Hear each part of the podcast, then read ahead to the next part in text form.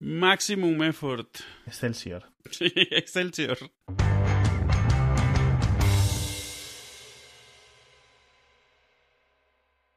Bueno, me acabo de spoilear el tercer, la tercera partida del Mundial de Ajedrez, que están jugando ahora Caruana versus Carlsen. Bueno, creo que realmente es Carlsen versus Caruana, que me hace mucha gracia porque empiezan por K, por C, A, R, los dos apellidos. Es un poco en plan. Pero, pero, ¿cómo que te lo has spoilado si está ahora mismo?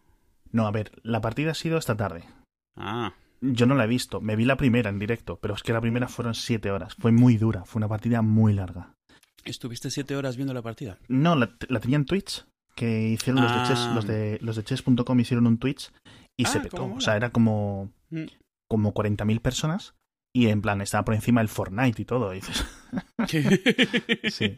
Estuvo bastante bien, o sea, una partida de- de- muy buena, obviamente. Es que son, son dos jugadores muy buenos, ¿vale? Y están ahí y están muy igualados desde hace mucho tiempo. Entonces dije, bueno, coño, pues ya que empieza, me voy a ver la primera en Twitch, lo dejo así de fondo, ¿no? Y me la iba escuchando, ¿no? O iba, a lo mejor lo tenía en el monitor y luego me iba con el móvil a, a hacer otras cosas, iba poniéndolo todo. ¿No te spoilaban los vecinos cuando vitoreaban antes de...? sí, a ver, ha habido, ha habido eh, movimientos que han sido como 45 minutos, tío, entre una y otra, tío. Hostia, ha sido muy duro. Y ha sido muy, la primera partida fue muy larga, fueron como 130 y tantos movimientos, que es como puf, demasiado. Y eh, normalmente hay estas partidas en cu- 40 movimientos, 50, 60, Mm. 80, uno largo, ¿sabes? De hecho, creo que fue la, la segunda partida más larga en cuanto a En movimientos en, una- en un, en un World, en un World Chess Championship. Ujú. Vamos, en algo de esto de la, de la FIDE. Y eh, quedaron tablas. Y tenían que haber quedado tablas, tenían que haber aceptado tablas eh, como 60 movimientos antes. Sí, claro. en plan- Que no. porque, sí, los, los últimos tre- 40 movimientos eran en plan uno con tres peones, torre y rey, y el otro con dos peones, torre y rey. Y era como, es, es Bail- imposible. Bailando, o sea, o sea, girando Sí, prácticamente. sí, sí. Era en plan. eh, porque a uno le quedaba muy poco tiempo, a Caruana le quedaba muy poco tiempo. Entonces yo creo que Carlsen, que es el que, el que lleva siendo el número uno desde hace. Yo qué sé, cinco o seis años. Estaba diciendo, bueno, a ver si en una de estas, en vez de esperarse. ¿Sabes? Le, le cojo y la caga en un movimiento y le puedo. ¿Sabes? Me lo llevo por delante. Porque además había, in- había escogido el fichas, había elegido negras, con lo cual siempre tienes un poco de handicap jugando con negras y él le había tocado elegir y había elegido negras, que es como un poco muy psicológico todo esto, porque la primera partida es muy importante, luego esta gente se va a la cama, se va con su equipo a preparar las cosas, ¿no? Para la, para, para la partida siguiente, revisan qué es lo que ha ocurrido, qué es lo que ha ido mal, ¿no? En este movimiento tal, podías haber hecho tal, no sé qué, no sé cuánto. Y es todo muy de, de cabeza. Y claro, eh, tener tuvo un par de una cagada por lo visto yo estas cosas no las veo yo veo la partida y digo ah mira un movimiento tal pero luego la Ujú. gente eh, todos los canales de ajedrez que sigo en YouTube a la mañana siguiente me vi como tres análisis de media hora que es un poco rollo pero y hubo un movimiento de alfil que no sé qué pasó no me acuerdo ahora mismo y era en plan, "Buah, aquí tenía que haber hecho, aquí es donde perdió la partida, porque iba con negras, habiendo elegido el negras, ¿sabes? Eh, muy por delante, según, además, porque hay algunos que van poniéndote, em, van analizando, digamos, las probabilidades de que ganes, movimiento a movimiento, según lo que le dicen los algoritmos. Por ejemplo, Stockfish o Lila, ¿no? Que son los algoritmos de ajedrez más potentes. Y entonces dices, bueno, pues eh, como en las elecciones, según estos votos y según la gente que quede, es posible, o sea, 99% de posibilidades de que ganes, ¿no? O los mercados de apuestas. Bueno, pues esto con el ajedrez va pasando lo mismo. Y, ahí entonces Carlsen tenía como muchas posibilidades de ganar hasta que la cagó y luego, bueno, entonces eh, alargó mucho la partida y, y me queda un poco desconectado. Segunda partida, otra vez otro, otras tablas. Y tercera partida, me acabo de spoilear en YouTube porque he bajado un segundo a los comentarios y ponía otras tablas. Y yo me cago en la puta. porque tres tablas en tres partidos seguidos, ¿sabes? Que dices tú, joder, vale que estáis muy igualados, tío, pero lo típico. Estáis muy igualados, pero como en el tenis. Cada uno gana su saque, ¿no? no sé. ¿A ti no te gusta el Hay- ajedrez, hay- tío? Sí, me gusta, pero no se lo sigo. Igual que no sigo ningún deporte realmente. O sea, yo juego ajedrez con Ilse y de hecho recuerdo quién me enseñó a jugar, que no fue mi padre, fue un amigo que quería jugar y no tenía con quién y yo me lo pasaba con él. Me enseñó para entretenerse esencialmente, pero, pero jugábamos mucho. Pero me pasa lo mismo que con cualquier otro deporte, me aburre verlo. Eh, no, no tengo nada en mm. contra, pero no me, no me, no me, emociona. Es, yo creo que me falta ese chip de, de, de, de yo qué sé, no sé. A ver, tú ten en cuenta que esto eh, es mucho de, de, las ganas que tengas. A lo mejor el, el, campeonato es dentro de dos semanas y no me apetece verlo, ¿no? Justo dado que estoy yo muy. Estas semanas un poco yo más activo. Pero tú date cuenta que al final, cuando ves deporte, eh, salvo algunas personas que estén muy, muy, muy metidas, la gente que ve eh, segunda división o ve sus equipos, o, ¿sabes? Por ejemplo, en Inglaterra con el fútbol pasa mucho, que es muy de ir al campo, incluso a ver equipos provinciales, ¿no? En España no, en España se ve las ligas y ya está, y no se ve, y casi no se ve otro deporte. Eh, en el ajedrez hay una cosa muy buena, aparte de que aprendes viendo a los a esta gente jugar un montón. Esta gente, estas nuevas generaciones, ya no es en plan el eh, no, estoy intentando recordar el nombre de un chaval chino que está muy potente, un, mico como de 19 años o de 15 años, mm. mejor dicho. Eh, Ding o Lifen o Ding Lifen o algo así.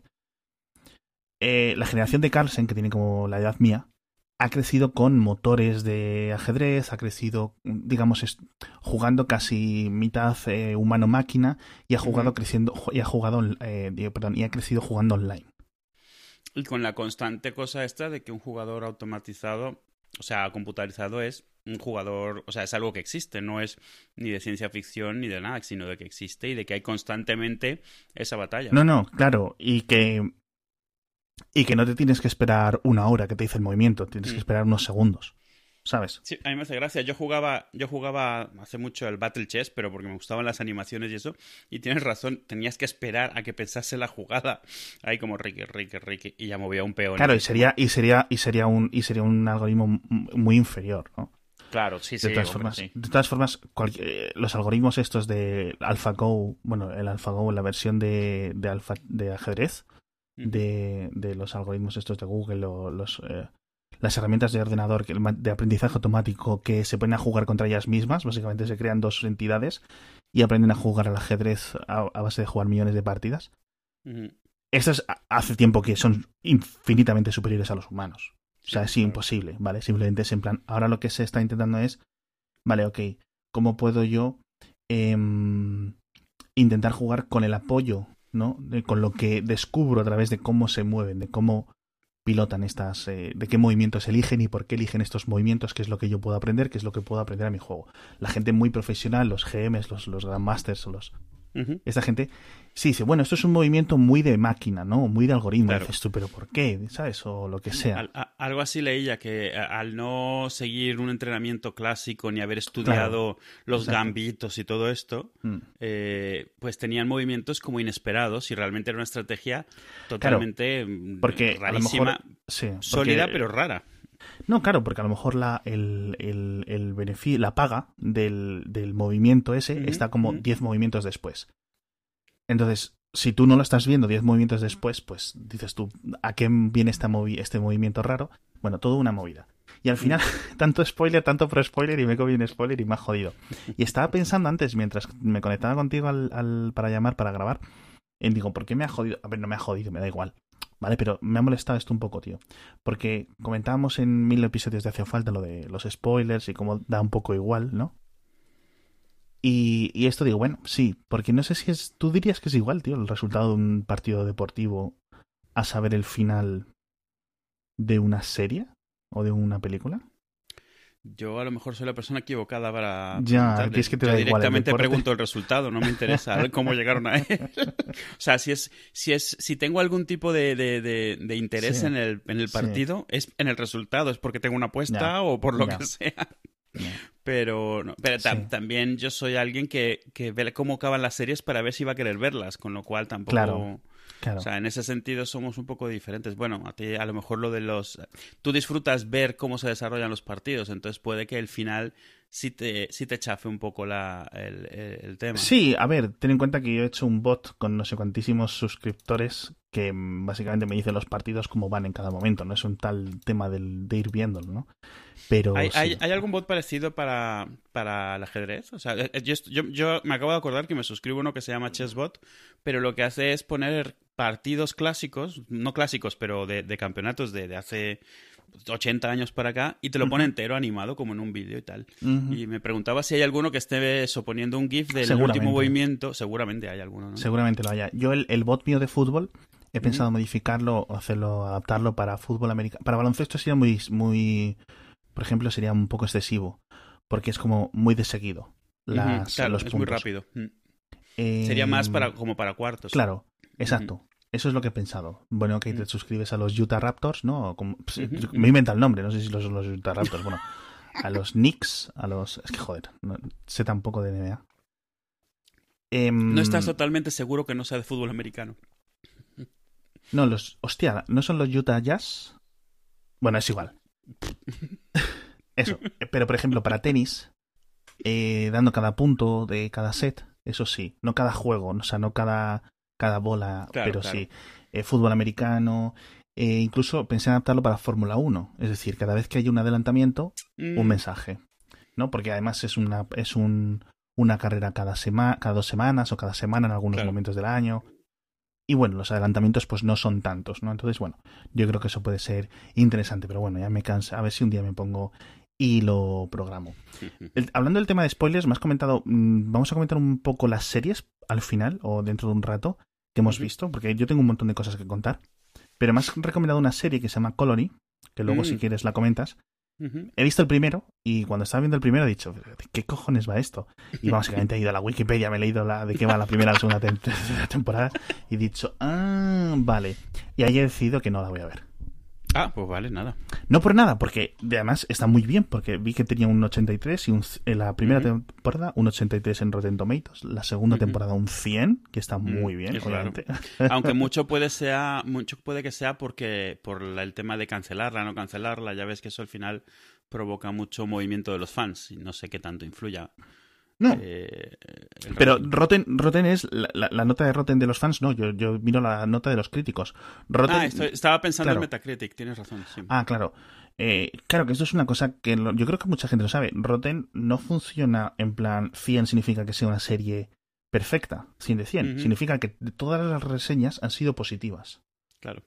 Es decir, que, que todas las reseñas son mínimo un bien o más por decirlo así, dentro de las notas. Sí, vamos, eh, que, podrías tener un 100 si todas las reseñas son de un 7 sobre 10.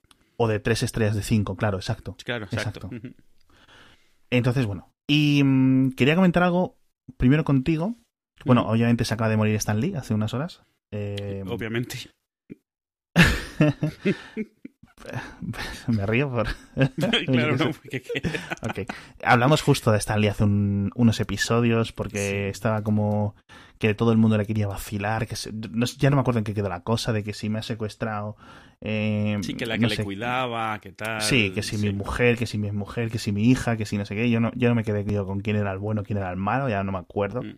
Tampoco me importaba mucho, Pero, pero, y bueno, aquí varias cosas. Uno, se ha puesto Twitter estupendísimo en cuestión de cinco minutos. Ok, vale. Twitter, siendo Twitter, esto no hay ningún problema. A mí me sigue haciendo mucha gracia esto de que ponen Dep, Stanley o Rip, Stanley, y ponen la foto de otra persona. Cuando se muere alguien famoso y haces lo típico. Eso es muy gracioso. Y me va a hacer gracia siempre. O sea, y, mm, pero dicen que ya ha grabado no solo los cameos de, Avengers 4, que es obviamente una película que ya está grabada hace tiempo, estará grabado el cameo de Capitán América, perdón, de Capitana Marvel, estará grabado el cameo de Spider-Man Far From Home, Spider-Man Far From Home. Y imagino que varios. cameos, por lo menos, ¿no? Había leído que por lo menos cuatro cameos de películas.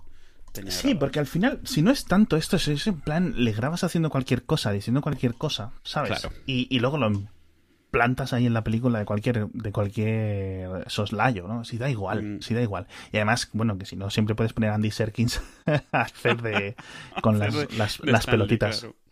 ¿Cuál es el último cameo que has visto de Stanley?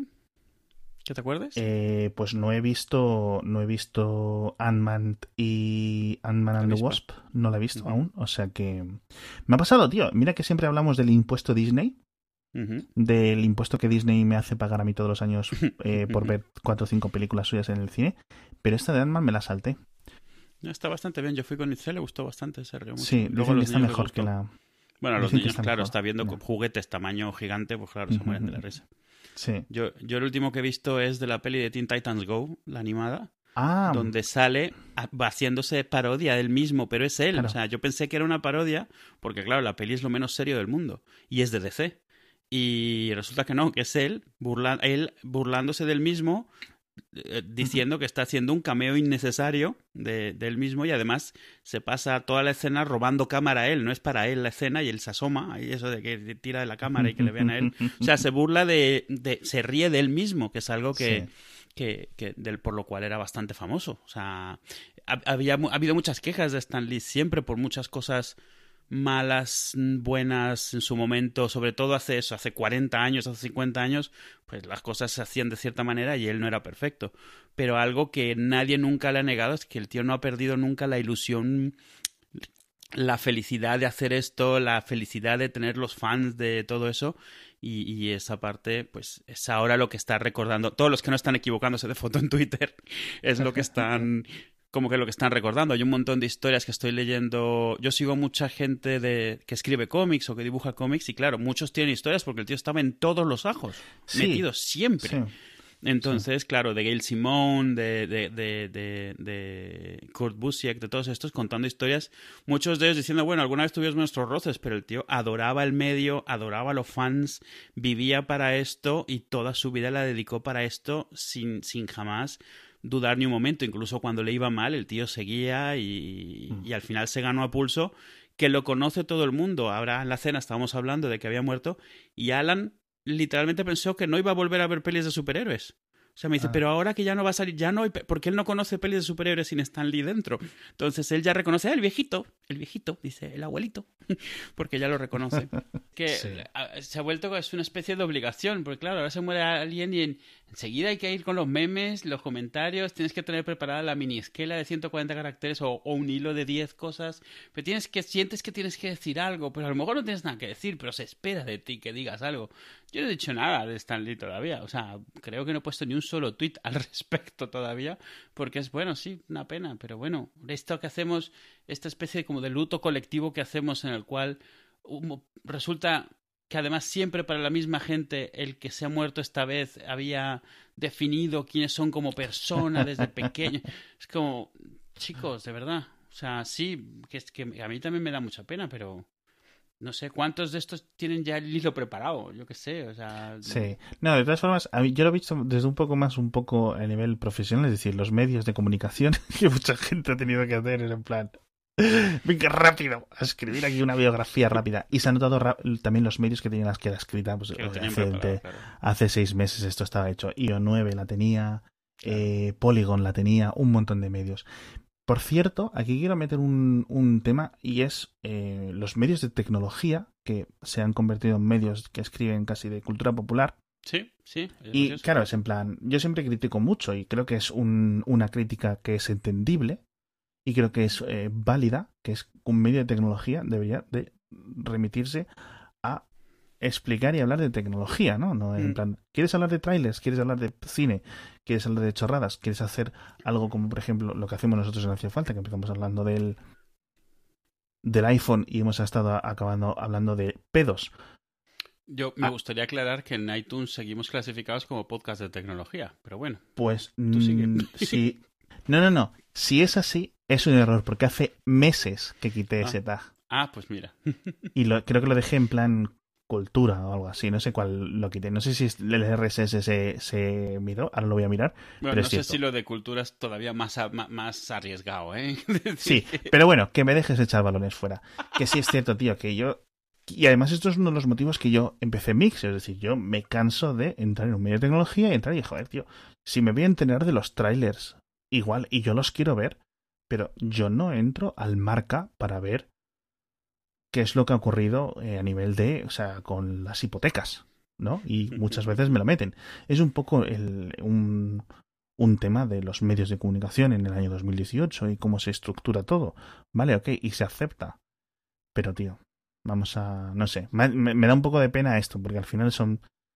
Hay que sacar lo he visto esta tarde que ha tenido que hacer mucha gente, en plan, horas intempestivas, en las oficinas, teniendo que sé que quedar a escribir tonterías o a escribir cosas de Stan Lee sin tenerlo preparado, gente, claro, como muchas cosas, ¿no? Que se escriben sin tener la mayor preparación o sin conocer un poco, es decir, en plan, una pestaña, eh, una ventana con la Wikipedia al lado y otra página con el editor de texto en el otro lado, ¿no? Que eso es un poco lo que, se lo que han estado haciendo cientos de redacciones a lo largo de hoy.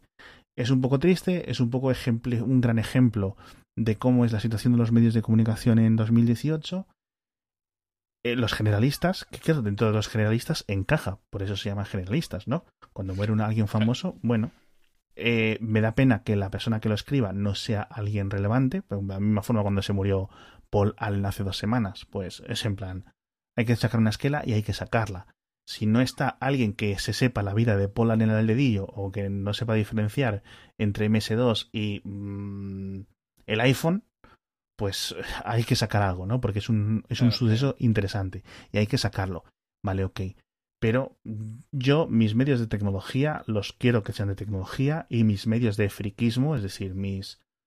Eh, mm, soy muy fan de la web de Uruloki, que ya vino aquí Felipe algunas veces al podcast y yo no me esperaría ver las noticias del iPhone en la web de Uruloki. Yo mm. sé que a Uruloki, a Felipe le gustan los iPhone, pero mantiene su web como lo que es, ¿no? Entonces, bueno, bueno, yo qué sé. Me da un poco de pena, pero durante los últimos años, pues eso, todas las grandes webs o todos los grandes medios de comunicación de tecnología se han ido moviendo hacia esto de la cultura popular. Ok. Pero mm, piensa y mentalízate que eres un medio de cultura popular. No te sigas manteniendo como una cosa de tecnología. ¿Sabes a lo que me refiero? Sí, sí, sí, sí, A mí me gusta porque me ha dejado un hueco para iniciar Mixio y para iniciarme una forma de vida en la que la gente que realmente dice, coño, quiero noticias de tecnología. Ya está. Y ahí es donde he metido yo un poco mi, mi cuña. Pero, macho, no sé. Ya, o sea, que no, no, no voy a hablar yo de principios en esta vida, vamos, lo, que me faltaba. Pero me parece una cosa tan básica yo he abierto Instagram medio segundo esta tarde, que no tenía mucho tiempo, y he visto el típico post de Kevin Smith, que yo creo que es el único. Sigo pocos famosetes en, en Insta, pero que, que sigo a este. Y, Kevin Smith es un poco como. Eh, manteniendo las distancias, un poco el Stan Lee de, de dos, tres generaciones después, en el sentido de que está en todos los fregados. Sí. Un poco a, a, distancia porque no hacen lo mismo, ¿no? Pero sí que hace, hace, eh, eh, se conoce a todo el mundo y todo el mundo le conoce. ¿no? De mm. hecho, el otro día me enteré que iban a hacer una segunda parte de J. Bob el Silencioso. ¿Era, una, segunda parte o era como un remake? No, es una secuela, pero lo van a llamar como si fueran un remake. Es ah. mierdas eh, meta de, de, este tío. a mí Kevin Smith es una persona que siempre me ha gustado, o sea, me ha gustado, mm, o sea, sus basuras, sus cosas más malas mm, me gustan. Es como los hermanos Wyan, por ejemplo. Em, todas estas eh, pelis de Scary Movie y todo eso me hacen mucha gracia. Y, y de hecho, J-Bob el Silencioso yo la, alquilé una vez con unos amigos que teníamos como 15, 16 años. Y yo no sabía de qué iba, tío, casi. Y era en plan, me sonaban J-Bob el Silencioso, pero no había visto Clerks, no había visto Dogma, no había visto nada. Y de repente te metes en esto, que es como una parodia de todo eso, ¿no? Y era en plan, ah", sabía. dije, ¿este es el de Star Wars? Pero no sé, o sea, tardé como cinco minutos en darme cuenta que Mark Hamill era Mark Hamill, ¿sabes? Sí, sí, que haciendo. Claro, no había visto Star Wars, entonces, o sea, para mí era muy duro, ¿no? Meterme, hubiera sido un curso de, de universidad conocer esa película. Pero bueno, ahora la veo y me parece muy graciosa, tío. No, está totalmente, o sea, está, puedes ver un poco de Malrats en Chasing puedes ver un poco de, eh, no de Clerks, de Dogma, o Dogma tiene un poco de Chasing Amy, pero o sea, están relacionadas, pero no es un, o sea, si no te, lo que te pasa lo que te pasó a ti, si no te dicen que Chasing Amy es de Kevin Smith y no estás con el rollo este, no, o sea, alguien sano normal no podría relacionar Clerks con Chasing Amy, por ejemplo. No, claro, por supuesto. Mm. Que por cierto, hablando de, decías tú que no, mm, eh, bueno, eh, que no era perfecto, eh, hay un montón de gente que, así famosetes, que han muerto de repente y Twitter se pone estúpido, ¿no? Por ejemplo, lo de Amy Winehouse y cosas así. Eh, ¿A ti cuál es el que más te ha afectado? De esta gente que ha muerto de repente todo el mundo. Eh, a mí, quitando los típicos, o sea, yo qué sé, Steve Jobs, Michael Jackson, que en su momento todos opinamos, y dependiendo del medio, pues era como eso. A mí eh, Robin Williams me, me jodió muchísimo. Mm. En parte porque era alguien que yo conocía desde muy pequeño, desde una serie de televisión en la que él ha sido un alienígena estúpido llamado Morky Mindy. Pero en parte también porque sus facciones, sobre todo cuando actuaba dramático, no cuando hacía de, carantoñas, eh, se parecía mucho a mi padre. Entonces, de alguna manera, como que mi padre murió hace 10 años, entonces de alguna manera como que le veía mucho las facciones y cuando cuando murió y me enteré además que fue por temas, eso, tenía muchos temas de depresión, muchas cosas así, me pegó muy chungo. O sea, en su momento me llegó mucho y fue, fue un poco difícil. Además que era alguien que yo seguía mucho del, del, club, no el club de la comedia, de esto del stand-up de comedia, y me sabía todas sus rutinas y eso, y yo las tengo en iTunes, es de las cosas que tengo raras en iTunes, que de repente escuchaba y, no sé, pues es uno que me afectó, que es, vamos, que no es el típico Jobs ni eso. Sí, yo creo que Steve Jobs fue el más gordo. No para mm. mí, o sea, yo el amor de Steve Jobs y eso, bueno, pues un poco con distancia y tal, pero la de Michael Jackson yo sí que recuerdo la gente bastante, bastante afectada. Volviendo al tema de Robin Williams, Robin Williams era un super friki, ¿no? Que su hija se llamaba Zelda. sí, sí, sí. Y tenía. Él, él, él, a ver, él tenía. Al margen de las películas, mucha gente le conocía solo por las películas, pero el tío era un, era un friki. Tenía eso, el tema este de la comedia, que realmente es con lo que él empezó. Había mucho más aparte de eso, de la peli del año donde él estaba haciendo. Es un poco como Jim Carrey, que él mismo espera, o sea, que algún día alguien le reconozca por más cosas que solo hacer caras raras en las pelis, pero bueno, al final es por lo que te vuelve mm. famoso. Pero, ¿sabes qué le pasa a Jim Carrey y los Robin Williams y tal? Son que ha hecho películas que no ha habido eh, películas similares. Es decir, tienes El Hombre Bicentenario, tienes mm. em, La Señora Dogfire, tienes un montón de cosas que dices, es que no hay más de estas. Es decir, eh, películas del rollo James Bond, por ejemplo, pues ha habido 50.000, ¿vale? Claro. Eh, incluso hay papeles muy buenos como James Bond y gente que se le recuerda como James Bond, pero películas de chico conoce a chica, bueno, pues hay 50.000, pero películas de este estilo, y le pasa un poco a Jim Carrey con Ace Ventura, es decir, eh, con la máscara, con la de esta que hace de loco, en plan, olvídate de mí o algo así, ¿no? No me acuerdo cómo se llama. Que es el, el nombre en inglés no se parece nada. ¿Mi Man Safe o cuál? El de... Ah, la de Sunshine of the Spotless Mind. Sí, esa. Olvídate de mí en español. Es que sí, claro. Bueno, en fin. No sería hace falta si no nos metiéramos con alguna traducción mala. Ah, sí, pero a ver, o sea, por ejemplo, Robin Williams, las pelis dramáticas que tiene son muchísimo menos conocidas y muchísimo menos famosas. Yo una de las primeras películas que vi de, de Jim Carrey es una en el que él hace de un tío que sale del armario en una cena con sus padres, todo lloreras y lloreras y lloreras. Luego ya le empecé a ver en otras cosas, pero fue esa la... O sea, me chocaba verlo eh, después en comedia, porque es con lo que lo asocié, pero al final es con lo que lo recuerdas. Alguien que hace ese tipo de películas también, que son como únicas y al final quedas muy marcados, es, Tom Hanks. Tom Hanks escoge sus proyectos para tratar de hacer eso, películas que sean un poco diferentes y por la que le recuerdes a él y a nadie más haciendo un papel similar. Sí, eso es, también influye ser el actor y, ¿sabes? El actor, eh, ¿cómo se dice? El darling. Sí, el actor querido de un, de un de Scorsese o de como le pasa a DiCaprio o con Spielberg y Tom Hanks, Es En plan, ok, tío. O sea, es que también te las están poniendo en bandeja. Pero bueno, el patrocinador de esa semana son la gente de los chicles Bug, que los podéis encontrar en bugum.com, que es bugum, jajajaja, para que no hayáis hecho, pues yo siempre digo bugum, pero no, los chicles se llaman bug, pero la web es bugum. Ay, bueno, wgom.com y siempre recomendamos o siempre os recomiendo una cosa para que no hagáis lo que hace Duo en su día a día, que es estar siempre con el café en la mano, con 200 kilos, 200 litros de café cada día, porque esto al final, Duo, tú lo reconocerás que es un fastidio para el estómago, ¿no? Tanta, tanto líquido, tanta cafeína. Además hay que estar yendo al baño cada dos minutos. Exacto, no tanto para el estómago como para el intestino. Entonces, unos tienen, tienen unos chicles muy buenos que son los Energy, que básicamente es como un café, cada chicle es como un café solo a nivel de la, cantidad de miligramos de cafeína que tiene. Y tiene además un poco de guaraná, un poco de ginseng, que son productos un poco naturales y que vienen muy bien. Estos yo los tomo todos los días o casi todos los días. Y de nuevo, como no van a través del estómago, van directamente los metes por el sistema sublingual. Edu, tú que eres biólogo me, me darás tu aprobación. Se absorben muy rápido. Es decir, tú en cuanto te tomas uno, no es que se te ilumine, no es que se te pongan las pupilas grandes, pero digamos que lo notas un poco más rápido el efecto. Y de verdad que funciona muy bien. Entonces, bueno, Aparte, lo puedes llevar siempre en la cartera, lo puedes llevar en el bolsillo, coges el bolso, etcétera, sacas uno, te tomas un chicle, nadie sabe que te estás tomando tu cuarto café del día y no cuchichean así como cuchichean la gente que está en las mesas de al lado de dúo, que siempre está, estoy, estoy, estoy señor con el café, todo el día con el café, hay que ver, la empresa se va a ir a pique, tantas cápsulas de café que gastamos en este señor, tal, no sé qué. Entonces, bueno, te sacas tu chicle ahí y nadie te parece, no pareces el enfermo, ¿no? Entonces, bueno, a mí esto siempre me ha parecido muy útil porque, por ejemplo, te puedes tomar uno en el metro o te puedes tomar uno en cualquier momento sin tener que mm, irte a la cafetería de la oficina o bajarte a la calle, etcétera, etcétera, etcétera. Muy recomendados estos y si utilizáis el código PLADUR y compráis un par de cajitas, bueno, hacéis un pedido de más de 15 euros, os hacen un regalo y encima os regalan los gastos de envío, con lo cual pues está más que bien. Te he visto esta tarde, te he visto esta tarde discutir de Colón, tío, en Twitter. Así yo, desde, desde los arbustos.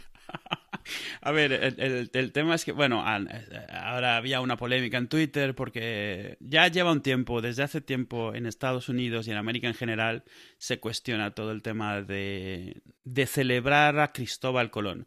No es tanto la queja sobre si la conquista, sobre si la esclavitud, sino que a Cristóbal Colón se le celebre a él como un héroe, como como el que descubrió América y de alguna manera, a mí me lo enseñaron de pequeño, o sea, te enseñaban el, dibujo de él como dándole algo a los indígenas, todo en plan súper amigable y tal, y no sé qué.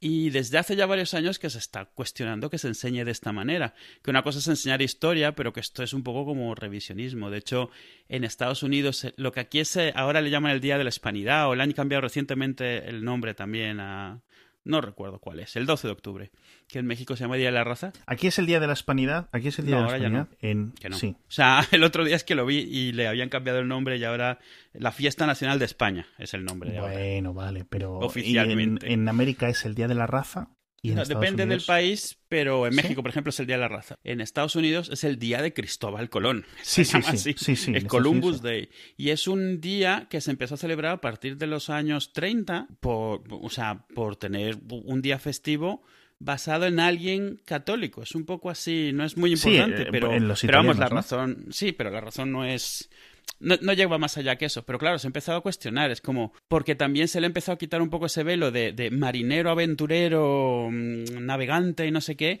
y más el de tío que se tropezó literalmente con un continente y que a la isla a la que llegó te mató a todos los que vivían allí en menos de 20 años. O sea, a lo que le llamaban la, la española, o sea, el, nombre que le dieron temporalmente, no recuerdo si era Haití o una de estas. Sí, Haití. Y el tío, o sea, masacró toda una, o sea, toda, toda una tribu, un millón de personas, tranquilamente. El tío no llevaba ni un mes que había llegado a América y ya estaba enviando cartas diciendo, pues que la gente de aquí, pues es muy simple, así que se le puede usar fácilmente, pues de esclavos, de lo que sea.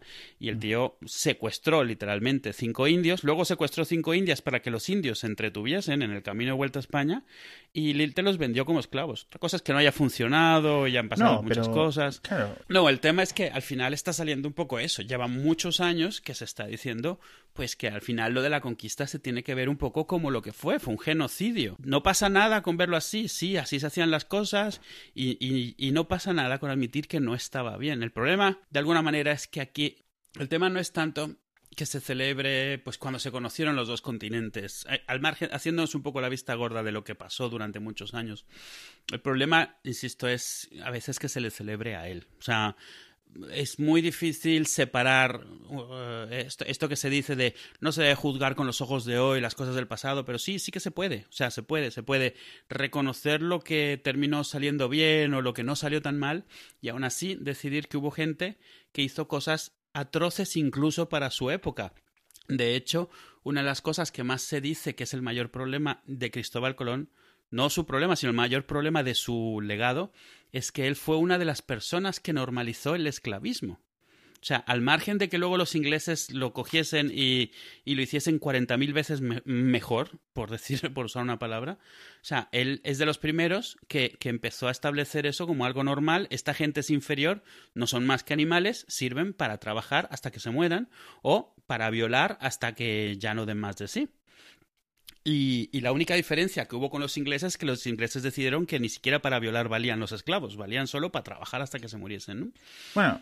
Obviamente todo es más complicado que esto, pero el tema es que se, se, están tirando estatuas de Colón y aquí, aquí se le tiene un cariño diferente a Colón, porque sentimos que Colón es nuestro y, y claro, siempre hemos querido ver y siempre hemos querido ver como que fue un hermanazgo con América y nuestros hermanos de América y tal. Y sí, hoy sí, hoy podemos ver, estar por encima de cómo se hicieron las cosas, especialmente porque las hicimos nosotros y nos es más fácil.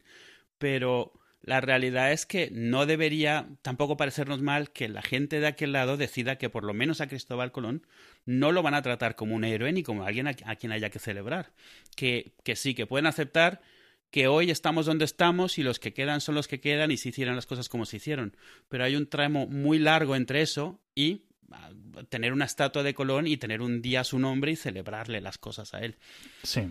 Y esa era un poco la discusión, porque había mucha gente hoy que, con excusa de eso, te decía, ah, pues los ingleses mil veces peores. Y yo decía, pero ¿qué tendrá que ver una cosa con la otra? Eso es como... O sea, este tipo de argumentos que es como, no, o sea, hasta que tú no lo hagas bien, yo no tengo por qué hacerlo bien. Bueno, pues entonces los dos lo estamos haciendo mal, no lo estamos haciendo bien. Y, y, mucho también de, de, que, no, es que ahí tienes a este pobre navegante, mientras que hace 100 años celebraban en la guerra civil no sé qué. Es como, de verdad, o sea, ¿qué tiene que ver una cosa con la otra? No puedes darte cuenta de que para ellos no hay absolutamente ninguna razón por la cual Colón debería de ser un héroe. Déjales que tiren la estatua, no, no, no te deben nada a ti. O sea, no... Sí, a ver, yo estoy de acuerdo en casi todo lo que dices. Eh, sabes que soy un poco friki de la historia. Y esto sí que es cierto que cuesta mucho en España verlo. Sobre todo porque se ve eh, lo que dices tú, Colón, como un elemento parte pivotal de la historia de la idiosincrasia española. Es decir, no se puede entender la España que justo se crea, se, España pasa a existir justo en esa época. Es decir, en cuestión de eh, 10-15 años eh, se conquista Granada, se unifican los reinos de, de la península, se llega a, a, América, aparece un emperador que es un pavo que ni siquiera sabe hablar español. Y, y, y, en cuestión de 50 años, un reino de como 4 millones de campesinos, que era Castilla, pasa a dominar el mundo, ¿no? Es, un imperio. Eh, o gran parte, ¿no? sí. Entonces, un... Vas a ser uno de los grandes imperios de Occidente, así, literalmente. Sí, ¿vale? Y luego eso se extiende durante unos dos siglos, ¿no? Podemos entender la colonización europea en dos tapas, la, la, española y la portuguesa, y luego la holandesa, inglesa, francesa, etcétera, ¿no? Y luego una tercera con los belgas, los alemanes, los, los italianos, etcétera, pero son como, como, como dos tramos, ¿no? Y la colonización española, que por cierto, eh, o, ibérica con, con, los portugueses, eh, los portugueses tienen los españoles tienes a, a, Colón, tienes también, pero que es extranjero, tienes a Magallanes, que es extranjero, tienes a Elcano, que se le pone, bueno, ya, pero es que estaba Elcano, ¿vale? Y Elcano consiguió los barcos, etcétera. Y Pero los portugueses tienen a Vasco de Gama. Los portugueses también se apropian a eh, Magallanes, porque coño, era, era portugués, ¿no? Y Magallanes, eh, Vasco de Gama era otro hijo de puta de primera calidad, o sea, quiero decir. No, y es, y, es que hay que entender, en esa época, si no eras un hijo de puta, no ibas a ningún lado. Y si el país no era un hijo de puta, no iba a ningún lado. Bueno. O sea, esa parte. A, ver, o sea, quiero decir, no, montas un imperio. Mm, sí, pero estamos hablando, estamos hablando de, siglos donde hasta los papas de Roma eran hijos de puta. Sí, sí, sí. Eh, en serie, ¿no? Entonces, hay que entenderlo todo como en, en, ese punto de vista, ¿no? Entonces tú tienes eh, diferentes. O sea, hay gente que no se puede negar que eh, por ejemplo, genocidio. Eh, eh, hubo genocidio en América. La mayor parte hubo mucha crueldad, o sea, de las minas de plata, el mercurio, el oro, asesinatos, violaciones en masa, cosas así. Pero aún así, la mayoría de las muertes realmente fueron por enfermedades nuevas, ¿no? La mayoría de las muertes. O sea, pero aún así no quita que se mataran y se esclavizará decenas de millones de muertos. Lo que pasa que es que murieron cientos de millones de personas en América, ¿no? Sí, de hecho las enfermedades se usaban directamente como arma química. Tú lanzabas los muertos y que se muriesen. Luego ya cuando se dieron cuenta de eso, sí, pero, pero, pero en principio los primeros años de lo que dices tú de... Es que estoy pensando en los taínos, los taínos... Yo no sé si son los nativos de Cuba o los nativos de, de, de Haití. No, los taínos son de, de Haití. Vale. Y. Mm, porque, o sea, yo los confundo un poco, ¿no? Los, eh, Las diferentes etnias eh, nativas eh, precolombinas. dicho esto, claro, entonces llega Colón y está documentado, ¿no? Con diferentes. Luego, pues todas estas cosas están un poco siempre discutidas. Todo lo de Bartolomé, las casas y claro, todo eso. yo lo considero, y mis profesores siempre lo han considerado una fuente fiable, ¿vale? Claro, claro. Entonces, Bartolomé de las Casas contaba unas cosas terribles de lo que se hacía en. No solo de lo que hacía Colón a nivel personal, sino de lo que hacía eh, los españoles bajo el mandato de Colón, de lo que hacían sus hermanos, de lo que hacían sus hijos.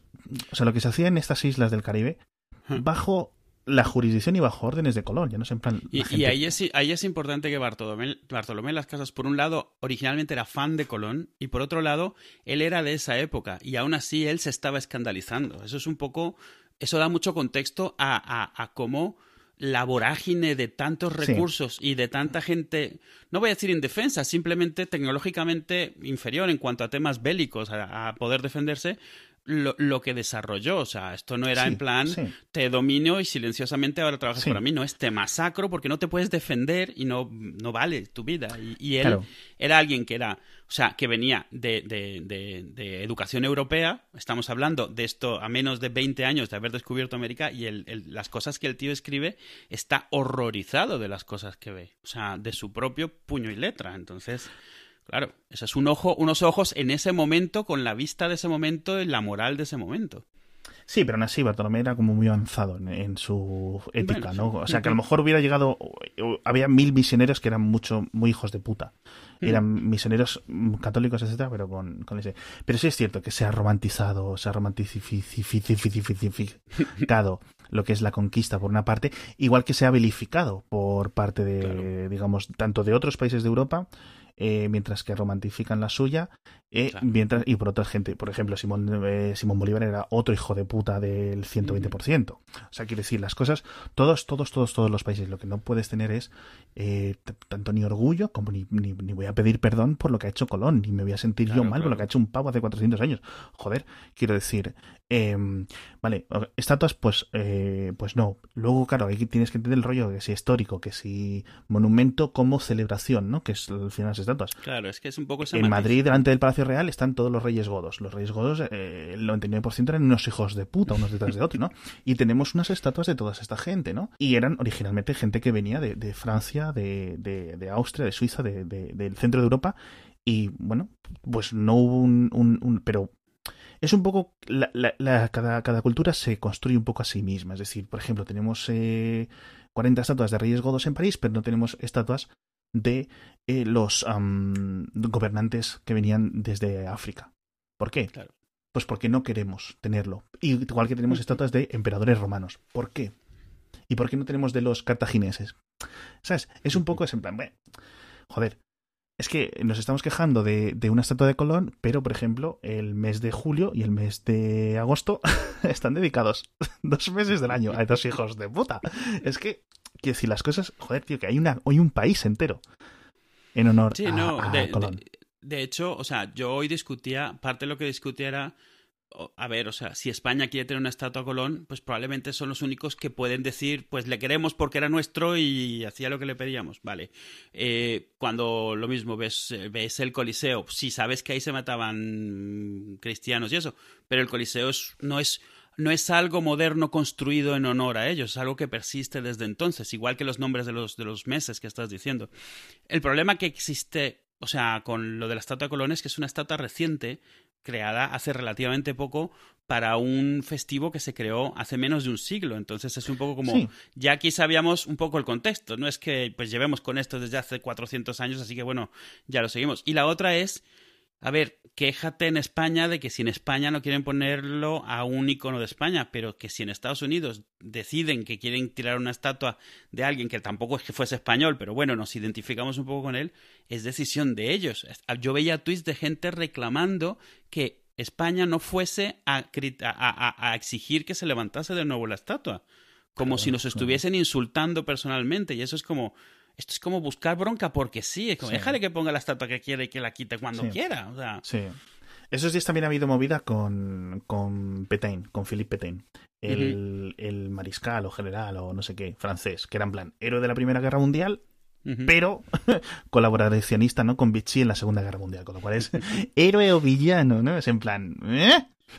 Y, esto aquí no, hay nada que sea blanco-negro, todo obviamente depende de cuándo y es que es eso, es eso, lo que eh, Colón, era un hijo de puta, Vasco de Gama era un hijo de puta, Simón Bolívar, todos los emperadores romanos, y, Trajano era un hijo de puta.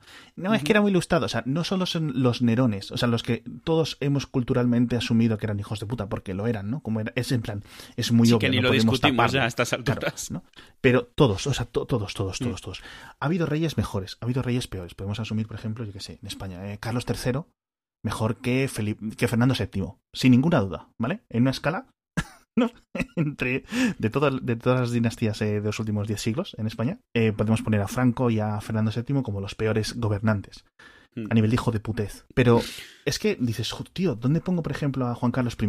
¿Vale? Y es el rey emérito ahora mismo, ¿sabes? Es en plan. Y son un montón de, de, cosas de que, cada uno lo vemos de una forma que, y, y, y, al final todo depende de lo que te hayan enseñado. Y la gente tiene que aprender a pensar por sí mismo, tío. De que porque te hayan enseñado una cosa no significa que Colón mm. sea bueno. Y que Colón sea malo, hijo un hijo de puta, no significa que tú seas malo. Si es que Claro, claro. Tío, que no, que no. Y luego dice, es que los españoles vinieron aquí. Vale, ok, yo sé que mis abuelos, por decirlo así, que además yo lo sé concreto, porque claro, soy de tres pueblos. A ver, esto es un poco ya discusión un poco cuñada, hacía falta, 100%, eh, em, de bar, ¿no? Eh, y es un poco ese en plan, eh, el... yo sé que mis abuelos están aquí porque yo he nacido aquí. Si mis abuelos hubieran ido a América, yo hubiera nacido en América. Entonces, mis abuelos, mm, de momento que yo sepa, ¿no? Eh, mis antepasados no mataron a nadie, a no ser que volvieran. Vamos a ver. es posible que mis abuelos fueran hijos de puta porque mataron a los del pueblo de al lado, pero no a los de América. sí, eso, Yo viví allí 15 años. En México, sobre todo, es donde más lo vi. Y es cierto que conocías gente que, como que, había nacido con ese rencor todavía. Y en el día de la independencia, en plan, como que no, no se acordasen que tú eras español porque te caía una hostia, ¿no? Claro, pero hay que, hay que ver las cosas un poco con distancia, sí. Pero es gente que tampoco les ves ahí viviendo con la tribu ni nada, o sea... Claro, hombre, tío, sí es eso. Eh, a ver, yo por ejemplo aquí el, el, el 1 de mayo, que es el día eh, de las celebraciones, además que son muy... son dos sucesos históricos eh, contiguos, la independencia española y la, y la, y la y la independencia. Hay otra palabra realmente, la emancipación de América, la emancipación, que es en plan, eh, en España si hay jaleo, no se puede contra las colonias, los, los, propios, digamos, gobernantes, hijos de españoles como Simón Bolívar, etcétera, dicen, ah, hasta luego, vamos a aprovechar que hay jaleo para independizarnos nosotros. O sea, una es a consecuencia de otra. O sea, yo el 1 de mayo yo no tengo un sentimiento de francés. También es cierto que los franceses estuvieron aquí cuatro años y, y, y como quien dice, y o 10 años, pero era en plan un, un destacamento, o sea, era en plan una ocupación militar, no una colonización. Sí, claro. No estamos hablando francés ahora, ¿no? Entonces, eso es, al final un poco lo que quieras decidir. Es como, por ejemplo, los italianos tienen mucho eh, orgullo lo que es el imperio romano. Lo tratan como algo suyo. Sí, pero aún así tú hablas con un italiano y un italiano no te trata de ocultar que era una barbarie en muchas cosas. Que sí, ¿cómo, que no? Que sí, que sí, que sí, ¿eh? Bueno, bueno. No, pero aquí, no, pero eh, aquí también dicen mucho, o sea, en plan, y las catedrales que hicimos, y los no sé qué, los no sé cuándo, tío, o sea, vale, ok, vale, perfecto, yo qué sé, tío. Pero que los italianos se lo, lo llevan fatal, ¿eh? Lo, lo, de que los romanos hicieran X o, o Y, ¿eh? Bueno, lo lleva muy mal. Todo el mundo más o menos lleva su historia. Por ejemplo, si sientes que es algo tuyo y con lo que te identificas, bueno, supongo que, claro, que tienes que defenderte. has elegido algo los estadounidenses. Van a llevar muy mal saber que, yo qué sé, Washington, Jefferson y toda esta gente eran otros hijos de puta, tío. Obviamente, ¿no? Quiero decir, eran esclavistas, tenían esclavos y murieron teniendo esclavos. Mm. ¿Sabes? Yo qué sé, a lo mejor se, se salvaba, yo qué sé, Benjamin Franklin, que era un poco espabilado, tío, pero yo qué sé, tío. No conozco tan bien la historia de esta, pero sé que estos, digamos que de la pandilla de que se independizaron del Reino Unido, ni lo hicieron por unos motivos tan etéreos y tan idealistas. Sí, sí, no, fue tan altruista el tema. Claro, o sea, que decir, no te mm. independizas diciendo eh, la felicidad y el bienestar, no sé qué cojones es en plan un, un derecho inalienable de las personas y las mujeres no votan. O sea, y los negros tampoco. Ni los negros. O sea, quiero decir, y luego dentro de 100 años después aún tenemos que estar luchando con esto, y 100 años después aún estamos matando indios, y 100 años después estamos matando a los chinos que vienen a California. O sea, quiero mm. decir, cada uno elige qué ver, ¿no? Y, eh, hay que separarse un poco. Separarse un poco. La gente que se enfade porque le quitan una estatua, tío. parte de mi argumento era bueno, o sea, lo que no se puede, o sea, lo que no puedes negar es, bueno, si finalmente alguien decide que considera lo que hizo alguien reprobable y decide tirarlo, bueno, pues está también en su derecho de decidir eso, de la misma manera de que aquí puede que decidamos lo mismo algún día y tirar, yo qué sé, o sea, una estatua también. Decidamos ahora que todos los reyes fueron malos y tiramos sus estatuas. Bueno, pues el resto de países no tienen que opinar sobre ello. O sea, es como, bueno, es una decisión que se hace local. Sí, al final de las estatuas siempre es un tema muy raro. Bueno, sí, ya desde el momento que existen las estatuas siempre va a ser un problema, porque nunca, no hay ninguna estatua que todo el mundo esté de acuerdo con ella. Eh, decíamos antes lo de, decía antes lo de Philippe Petain y estamos ahora del el primer ¿cómo se dice? Aniversario, centésimo aniversario. Sé que tiene otra palabra cuando es un aniversario de 100 años. No puedes decir centenario y ese tipo de cosas. Centenario, esa es la palabra que Ah, ¿de verdad es? Tío, es, es, muy tarde. Vale. Del final de la Primera Guerra Mundial. Estamos diciendo lo de Petain. Mm. Eh, siempre está un poco la broma, ¿no? De la Tercera Guerra Mundial y de que, uff, ahora tengo que dejar los memes y tengo que dejar Internet y tengo que dejar Twitter porque me, me mandan a la guerra. ¿Tú irías a la guerra? Porque claro, obviamente, em, o sea, considerando que no es una guerra nuclear, ¿no? Y que acaba como en dos semanas. Sí, claro. hay, hay, un, hay un llamado a armas, hay un los varones de entre 18, de entre 15 y 45. O, ah, yo ya, no, ya no tengo que ir, ya no tengo que ir.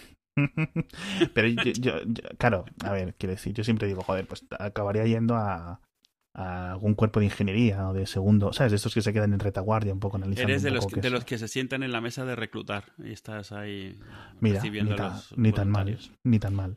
Yo hice el servicio militar en, México y una misma yo preocupación Pero bueno, hostia, que, historia, Alguien, que, alguien en algún momento fuese a decidir declarar la guerra a México justo cuando yo estaba haciéndolo y digo, no, por favor, que ahora mismo está todo muy tranquilo, solo tengo que estar marchando todos los días, levantándome temprano, pero mira, con esto puedo. Ayer, ayer Tú hiciste la mili en México, pero bueno, hostia. Allí, allí era algo que era sabido a voces, es que si eras mexicano nacido fuera de España te tocaba seguro. Allí era obligatorio, pero había una especie de sorteo. Había la famosa bola negra y bola blanca. Iba medio millón de mexicanos a, a, a una plaza y hacían el sorteo. Ahí de los que cumplían 18 años ese año y si te ah, tocaba bola negra marchaba, lo que allí le llaman marchar, eh, y, porque eso era todo lo que hacías prácticamente, y si te tocaba bola, blanca te librabas. De todos, todos mis amigos solo me tocó a mí. ¿Y, cuánto tiempo es? ¿Un, año? Mm. Un año. Bueno, si israelíes hacen dos. Sí, no sé. Ah, pero allí es un año, no, es, no sé cómo sea aquí, allí es un año no, aquí ya no hay mil. pero no, o sea, como era aquí. Pero allí era un año, no de que estabas allí metido el año, sino que ibas los fines de semana ah, a, a, marchar, a entrenar y a hacer servicios sociales y cosas así. Ah, no, no, no. Aquí cuando se quitó, la quitó. Se quitó en el 97, 98, 2000, algo así, más o menos. Y sí era, o sea, era en plan mm, tus nueve mesecitos. En, allí en no, vale, en, España, allí es más, era un poco más largo, pero realmente no ibas todos los días. Podías, ah. creo que si mal no recuerdo, tenías la opción de, ir a cuartel y era menos, pero normalmente la gente que hacía eso era porque quería empezar a hacer carrera ahí directamente y entonces sí que se seguía. Nadie se iba a cuartel por gusto para estar menos tiempo. Eh, pero bueno, fue una experiencia. Historias de la mili. Siento a veces que tienes muchas más historias de México que no quieres contar o que no te he sacado. Yo no, hay muchas, hay muchas, sí. Eh, sí. Pero bueno, es algo. A, ver, aprendí mucho ahí, a final de cuentas. Aprendí que si quieres que no te dé frío, lo mejor es bañarte con agua fría a las 6 de la mañana. Entonces ya no te da frío cuando sales. Ese tipo de tonterías que te las enseñan de mala manera. Entonces ya se te, te quedas con ellas. Eh, y, es gracioso porque aún así, solo ese poco año veías todo eso que veías, las, las, los piques, los grupitos, el, los, los que le hacían la pelota a los capitanes, los, que, eh, los trucos para librarte de hacer esto o aquello, hasta las tonterías estas de aprender a marchar de cierta manera para que no se note que estás siendo un poco vago y no estás siguiendo el ritmo, pero descansas un poco mientras caminas. Todas estas tonterías que, bueno, que no te sirven para nada luego en tu vida. Creo que lo único que he usado de la mili en la vida es cuando voy con los niños les enseño cómo dar un salto para quedar todos al mismo paso. Es la única ah, sí, cosa que... el, saltito, flick, y ya estamos todos al mismo paso. Es una tontería, pero cada vez que lo hago con ellos me acuerdo del momento en el que lo aprendí en la mile. Ah, más que nada porque si no lo hacías, te ponían a un lado y hacer eh, lagartijas. Entonces... ¿Hacer lagartijas? ¿Cómo se llama aquí? Tirarte en el suelo boca abajo y subirte con los brazos. ¿No se llaman em, lagartijas? Flexiones. ¿Flexiones? Sí. Mm, los push-ups en inglés. Sí, sí, push-ups. Eh, bueno, en, México es una cosa que nunca he dicho en voz alta desde que he venido a España. Allí son lagartijas. Joder, tío, lagartijas, qué curioso. Sí. No, aquí, aquí hay flexiones. Y, ah, y sí, Luego, a lo mejor en algunos países, en algunas zonas se llaman de la forma, pero en general flexiones. Porque flexionas el brazo. No sé, no me preguntes más. Ah, sí, sí, Puede, ser, puede ser otra cosa, porque dices tu flexión, ¿no? En general, ¿no? Es como se llamará ejercicios. sí. Doblarse. ¿Doblarse cómo? Pues eso, te, te, hacías lagartijas ahí. Y luego tenías que marchar todo lo que no habías marchado, entonces claro, quedabas hecho polvo.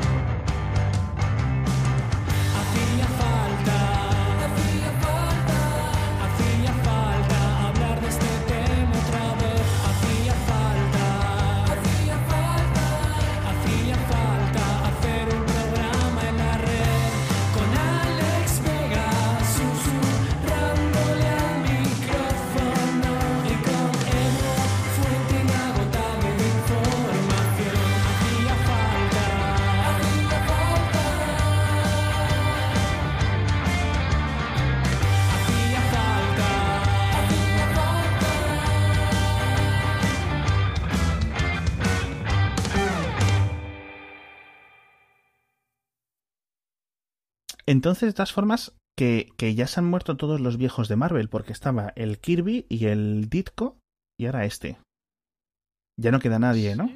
no, bueno, sí, quedarán. Si te pones a ver, seguramente queda alguien. Bueno, sí, al que intentó el increíble Hulk en el 63, quedará, claro, por supuesto. Claro, e, eso es a lo que me refiero. Depende de dónde hagas el corte de viejos. Vale. O sea, pero de esa hornada súper clásica de cuando Stan Lee, ya no quedan.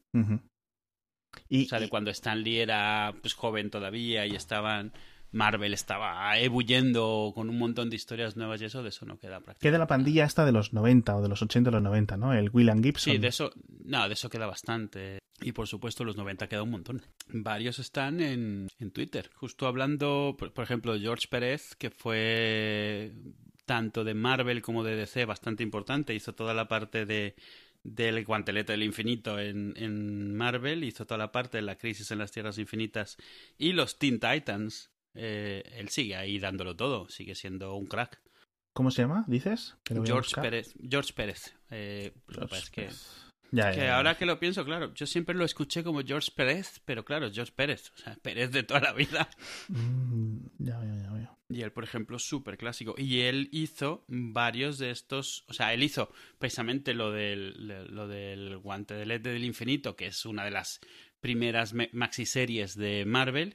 E hizo La Crisis en las Tierras Infinitas, que es la primera maxi serie que hubo en cómics, que es de donde salieron las otras, digamos. O sea, de. Sí, o sea, creo que hay una diferencia de, de generación entre el tal Pérez este, que a mí, yo por nombre le desconocía, obviamente Mm, no tiene que ver, creo que obviamente el, por lo que veo y por lo que me cuentas es bastante influyente. Sí, pero es un dibujante realmente. O sea, ya si te vas a, a otros, o sea, yo que sé, Starling, que es el que creó a, Thanos, pues ahí sigue dando también de todo. Eh, John Buscema, hay muchos. Claro, al final la gente crece y se hace mayor y se muere. Pero de la generación de Stan Lee, o sea, estamos hablando de los 50, 60, ya sí que probablemente no queda nada. De los 60, vamos, no queda nada. Pues también te recuerdas, Stanley tiene tenía 95 años. Vamos, la esquela la tenía que tener preparada desde hace 10 por lo menos.